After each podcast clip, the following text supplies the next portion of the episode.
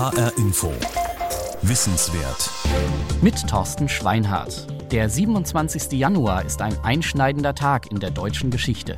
Vor genau 75 Jahren wurde an diesem Tag das Konzentrationslager Auschwitz befreit. Russische Soldaten retteten damals die letzten Überlebenden des größten deutschen Vernichtungslagers. 2005 erklärten die Vereinten Nationen den 27. Januar zum Internationalen Tag des Gedenkens an die Opfer des Holocaust. In Deutschland ist dieser Tag seit 1996 ein Tag des Gedenkens und Erinnerns, denn die Erinnerung darf nicht enden. So die Worte des damaligen Bundespräsidenten Roman Herzog. Die Erinnerung müsse auch die künftigen Generationen erreichen und zur Wachsamkeit mahnen, forderte Herzog. Deshalb sei es wichtig, eine neue Form des Erinnerns zu finden, ein Erinnern, welches in die Zukunft weist. Haben wir das erreicht? Wie halten wir die Erinnerung an das unfassbar Grausame lebendig, damit so etwas nie wieder geschieht? Und wer erinnert uns in Zukunft, wenn die letzten Zeitzeugen nicht mehr leben? Bianca von der Au fragt deshalb in ihrer Wissenswertsendung, wie erinnern wir in Zukunft? Wer über die Erinnerung sprechen will, muss zurück in die Vergangenheit schauen, auch dahin, wo es weh tut. Nehmen wir das Beispiel Frankfurt. Heike Drummer ist Historikerin und wissenschaftliche Mitarbeiterin im Jüdischen Museum. Sie forscht unter anderem über die Verstrickungen und das Einvernehmen der nicht-jüdischen Frankfurter Bürgergesellschaft mit dem NS-Regime. Wenn man wie sie genau hinschaut, dann sieht man, verantwortlich waren nicht nur die Parteifunktionäre, die Befehle gegeben haben. Es waren auch die Frankfurter Bürger, die von der schleichenden Entrechtung, Demütigung und Vertreibung der jüdischen Bevölkerung profitiert haben. An deren gewaltsame Verschleppung und Ermordung erinnert ein Ort im Herzen der Bankenstadt. Heute ragen hier die verglasten Türme der EZB in den Himmel gleich neben dem denkmalgeschützten Gebäude der ehemaligen Großmarkthalle im Frankfurter Ostend. Verkehrsgünstig gelegen am Mainufer wurde hier seit 1928 in großem Stil mit Obst und Gemüse gehandelt. Über den angeschlossenen Güterbahnhof wurden Waren angeliefert und ausgefahren. Im Jahr 1941 waren es Menschen, die hier wie Ware in Züge gepfercht und wie es verharmlosend hieß, nach Osten geschickt wurden jüdische Menschen. Männer, Frauen, Kinder. Alte, gebrechliche und kranke Menschen. Historikerin Heike Drummer. Die erste Massendeportation aus Frankfurt fand am 19. Oktober 1941 statt. Eine Besonderheit für Frankfurt ist, dass innerhalb von ähm, elf Monaten zehn solcher Massendeportationen stattfanden. Insgesamt wurden in diesem kurzen Zeitraum mehr als 10.000 Personen von hier, von der Frankfurter Großmarkthalle aus deportiert. Wer hat das damals gesehen? Wer wusste davon? Gab es Schaulustige? Wie hat die nichtjüdische Bevölkerung reagiert? Heike Drummer weiß aus Zeugnissen der Zeit, dass die Deportationen in aller Öffentlichkeit stattfanden. Ab frühmorgens holten SA-Leute die überraschten Menschen aus ihren Wohnungen und trieben sie mit einem Schild um den Hals und ihrem Gepäck in der Hand durch die Stadt zur Großmarkthalle. Es gibt Berichte von Zeitzeugen, wonach Bürgerinnen und Bürger sogar Spalier standen und die durch die Stadt getriebenen Menschen verhöhnt und bespuckt haben. Man muss sich vorstellen, das Ganze hat sich ja Stunden hingezogen, bis tausend Menschen, zum Teil gehbehindert, gebrechlich, hier eingetroffen waren, bis die unten in den Keller kam. Also hier müssen ungeheuer viele Wagen und Kutschen und zum Teil Leiterwagen gestanden haben. Und dann haben sich natürlich hier auf der Brücke Menschen gesammelt, die durchaus nicht alle, aber ähm, einverstanden waren mit dem, was hier passiert ist. Und in der nicht-jüdischen Sicht wissen wir eigentlich, haben wir keine Dokumente, dass man sich dafür geschämt hat, äh, so reagiert zu haben. Heute ist dieser Ort, an dem tausende jüdische Menschen zusammengetrieben, endgültig enteignet und bis zu ihrem Abtransport festgehalten wurden, eine Erinnerungsstätte. Der Fußgängersteg zwischen EZB und Eisenbahnbrücke ist Teil davon. Man geht über breite sandfarbene Steinplatten, in die vereinzelt Zitate eingraviert sind, ausgewählte Zitate von Überlebenden des Holocaust und von Beobachtern der Massendeportationen. Man kann stehen bleiben und sie lesen, man kann aber auch einfach weitergehen und nicht hinschauen. Ein Zitat stammt von einer Sekretärin an der Großmarkthalle. Es ist undatiert. Als ich morgens ins Büro kam, standen auf den Gleisen weiter draußen geschlossene Waggons, die von der Gestapo bewacht wurden. Das alles hat sich mehrfach wiederholt. Und nicht nur ich wusste, was da geschah. Viele wussten es. Doch was haben diese vielen weitererzählt? Was wurde innerhalb der Familie als Teil der Erinnerung weitergegeben? Haben die, die zuschauten, überhaupt davon gesprochen? Was haben die Mitarbeiter der Stadt über ihre Aufgabe erzählt, nachdem sie ihren jüdischen Mitbürgern im Keller der Großmarkthalle ihre letzten Habseligkeiten abgenommen hatten? Berichte von nichtjüdischen Zeitzeugen, die sich kritisch mit ihrem Verhalten auseinandersetzen, gibt es nur sehr wenige, sagt Historikerin Heike Drummer. Frankfurt ist eine sehr kleine Stadt mit wenig Einwohnern. Man kannte sich hier. Es gab sehr viele konfessionell gemischte Ehen. Es gibt sehr viele Vereine und Gesellschaften, in denen man zusammen war. Die Deportation der Juden ist der Schandfleck in der Frankfurter Geschichte. Und deshalb vermute ich, dass über dieses Massenverbrechen in nichtjüdischen Kreisen eher nicht gesprochen worden ist. Frankfurt ist nur ein Beispiel dafür, wie viele Millionen nichtjüdische Deutsche mit ihrer eigenen Haltung, Verantwortung und Verstrickung in der Zeit des Nationalsozialismus umgegangen sind. Was macht das mit uns als Gesellschaft heute, mit unserer gemeinsamen Erinnerung? Kurt Grünberg ist Psychoanalytiker und forscht am Sigmund Freud Institut in Frankfurt zu den psychosozialen Spätfolgen der nationalsozialistischen Judenvernichtung in Deutschland. Für mich ist da die entscheidende Frage, öffnet man sich diesen, diesen Dingen? Ist man bereit äh, hinzuschauen und fängt an zu überlegen, was, äh, äh, was hat das mit mir selbst und meiner Familie zu tun? Oder will man davor die Augen verschließen? Der Psychoanalytiker ist überzeugt davon, dass sich traumatische Erfahrungen innerfamiliär über die Generationen hinweg weitervermitteln. Auch oder gerade ohne dass darüber gesprochen wird. Besonders in Bezug auf die deutsche NS-Vergangenheit. Sie betrifft eben nicht nur die Familien der wenigen Holocaust-Überlebenden, sondern die Nachkommen aller Deutschen.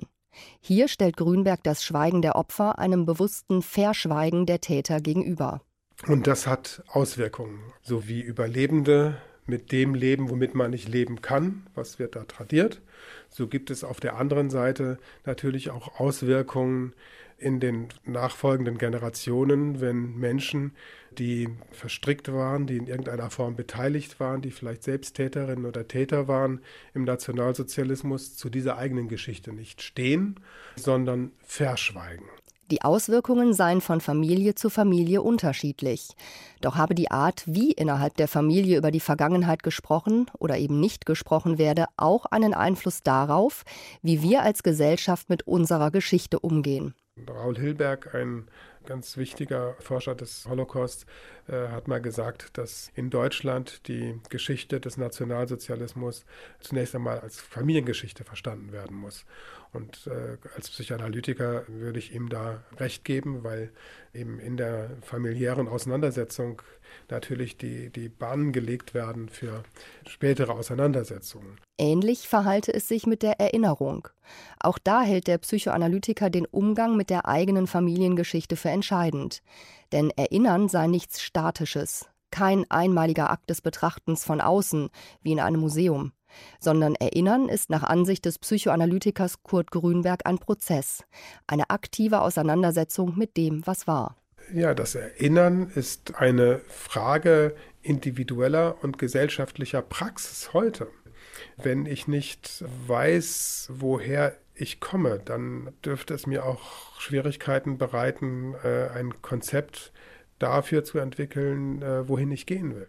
Erinnern fängt also bei einem selbst an auch wenn es innerhalb der Gesellschaft immer wieder Auseinandersetzungen gab über die Rolle der Täter und die Verantwortung Einzelner im Nationalsozialismus, so kann sich auch jeder selbst fragen in Bezug auf die eigene Familie. Erinnern wir, nichtjüdische Deutsche, uns heute noch daran, wie sich unsere Eltern oder Großeltern damals verhalten haben? Wissen wir, was unsere Onkel, Tanten, Großtanten damals getan, gesehen, gewusst haben? Haben wir überhaupt danach gefragt? Der Rechtsanwalt und Publizist Michel Friedmann erzählt, er sei sehr oft von Journalisten gefragt worden, ob er Zeitzeugen kenne und einen Kontakt vermitteln könne. Aus seiner Sicht gab und gibt es da eine Schieflage. Da gab es ein typisches Missverständnis. In Deutschland hat man unter Zeitzeugen immer verstanden die Überlebende des Holocaust, die Überlebende der Konzentrationslager. Ich habe einfach irgendwann mal begonnen zu sagen, es gibt nicht wenige Zeitzeugen, sondern es gibt Millionen Zeitzeugen, nämlich all die, die auf der Täterseite waren, unabhängig der Frage, wie weit sie verstrickt waren in ihrer Täterschaft, aber im Wissen, was passierte, das wussten viele Millionen. Was ist weitergegeben worden von dem Wissen und den Erinnerungen dieser Millionen? Was ist geblieben im Gedächtnis des Einzelnen und in dem, was man kulturelles Gedächtnis nennt? In den allermeisten Fällen ist es jetzt zu spät zu fragen. Bald werden auch die letzten Zeitzeugen nicht mehr leben, auf Täter wie auf Opferseite. Aber woran erinnern wir uns dann?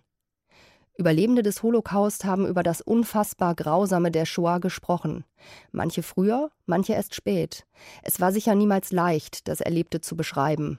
Oft holte die Erinnerung sie wieder ein. Auch haben viele geschwiegen, um ihre Familien nicht zu belasten, nicht ahnend, dass gerade auch das Schweigen belastend sein kann. Auch Eva Sepeschi hat geschwiegen, 50 Jahre lang. Heute redet sie sogar vor Schulklassen, zum Teil vor Kindern, die so alt sind wie sie damals, als sie nach Auschwitz kam. Allein, ohne eine Menschenseele, die sie kannte. Elf Jahre alt war Eva damals, heute ist sie 87. Warum es ihr wichtig ist, den nachfolgenden Generationen ihre Geschichte zu erzählen, erklärt sie in einem Interview mit der Initiative Nie wieder, Erinnerungstag im deutschen Fußball, 11. bis 13.01.2019, zu sehen auf Vimeo. Wenn ich heutzutage höre, dass Auschwitz geleugnet wird, dann finde ich das sehr, sehr wichtig, dass man darüber erzählt. Und diese Generation lebt noch. Hauptsächlich auch für die vielen Ermordeten, meine eigene Familie und die vielen Millionen Menschen, die ermordet worden sind und stumm gemacht worden sind. Und die können nicht mehr reden. Es ist sehr wichtig, dass ich das erzähle. Ich, ich finde das für mich heutzutage schon als Pflichtbotschaft. Und für die, diese nächste, diese Genera dritte Generation, die jetzt schon lebt und so, die sind mir wirklich so dankbar, wenn ich in die Schulen gehe und erzähle meine Geschichte. Ich bekomme Briefe von denen und die sagen, das ist ganz anders, ein überlebender Zeitzeugen vor sich zu haben, als ein Schulbuch oder ein Film das bewirkt viel, viel mehr. Und oft bekomme ich Briefe, wo die schreiben, wir werden die Zeugen sein, wenn diese Generation nicht mehr, leben, nicht mehr lebt. Ihre, ihre Aussage werden wir weitergeben. Und dann finde ich das sehr, sehr wichtig, was, ich, was gemacht wird und was ich selber mache. Interviews mit Zeitzeugen sind digital konserviert für die nachfolgenden Generationen. Von ihnen haben wir vieles erfahren.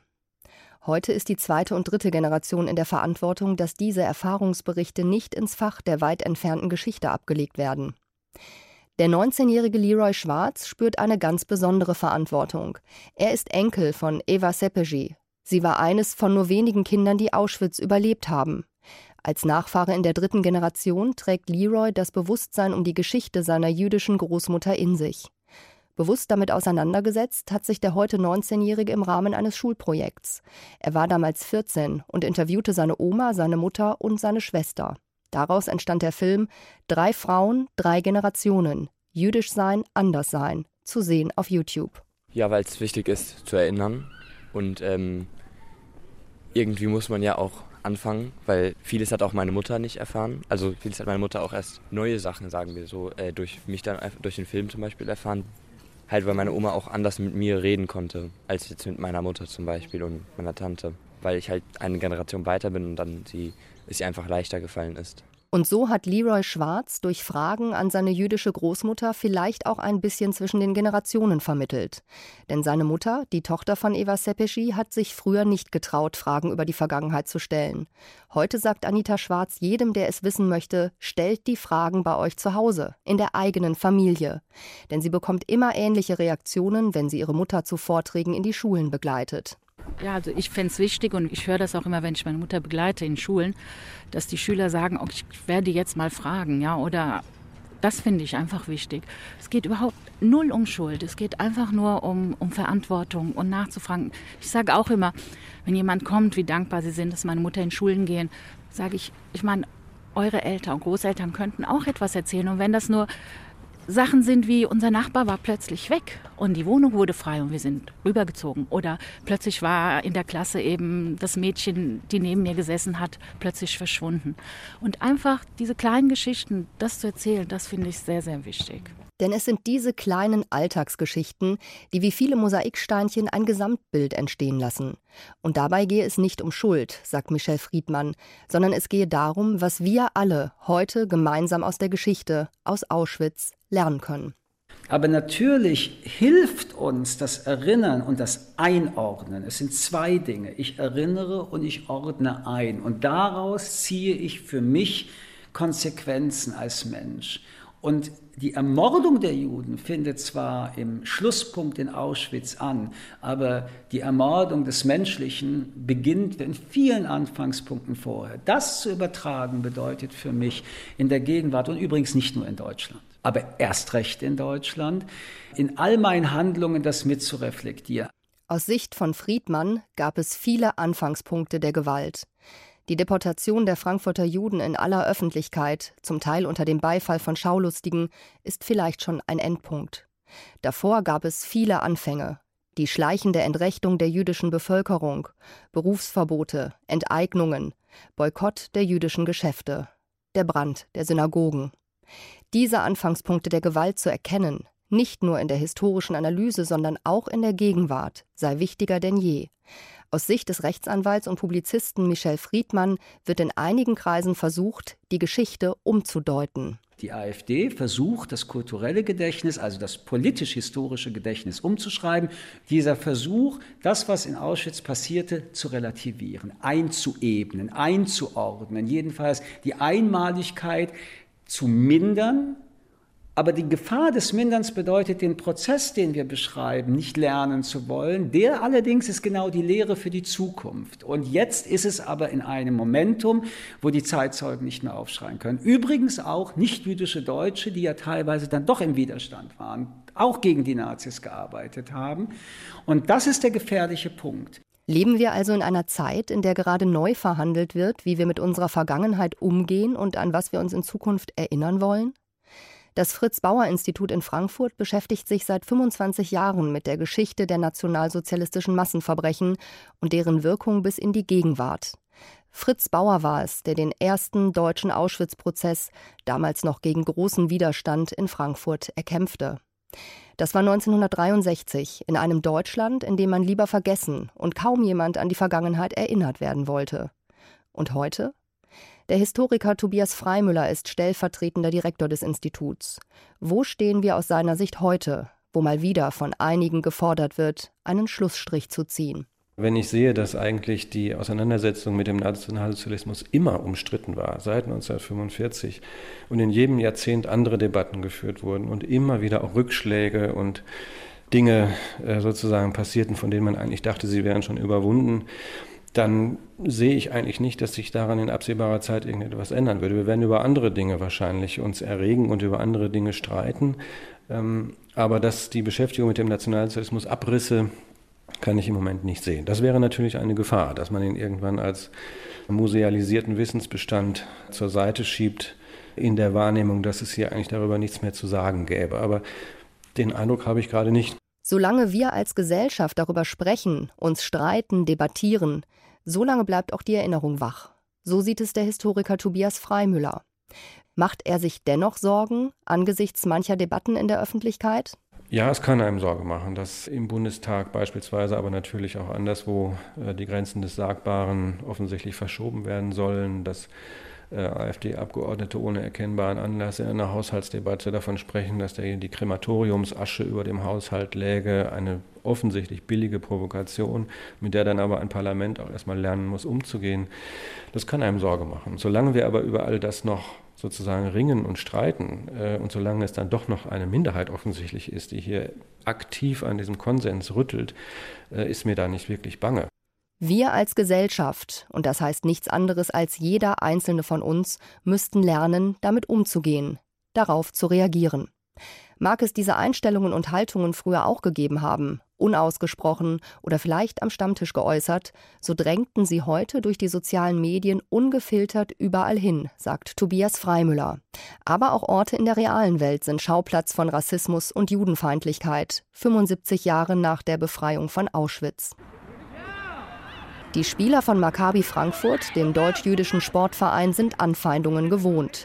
Beim Training unter der Flutlichtanlage erzählt Fußballtrainer Salomon Jammer, antisemitische Beleidigungen während eines Fußballspiels seien keine Seltenheit. Leider muss man sagen, es ist Alltag. Es gibt, glaube ich, kaum einen Spieltag, in dem irgendeine Mannschaft von Maccabi nicht mal das Wort Scheiß Jude hört. Irgendein Spieler wird das an irgendeinem Spieltag immer hören. Und dabei ist es egal, ob der Spieler jüdisch ist oder nicht. Von den gut 1800 Sportlern, die in Frankfurter Maccabi-Vereinen trainieren, sind nach Schätzungen des Verbandspräsidenten Alon Mayer gerade mal 30 Prozent jüdischen Glaubens.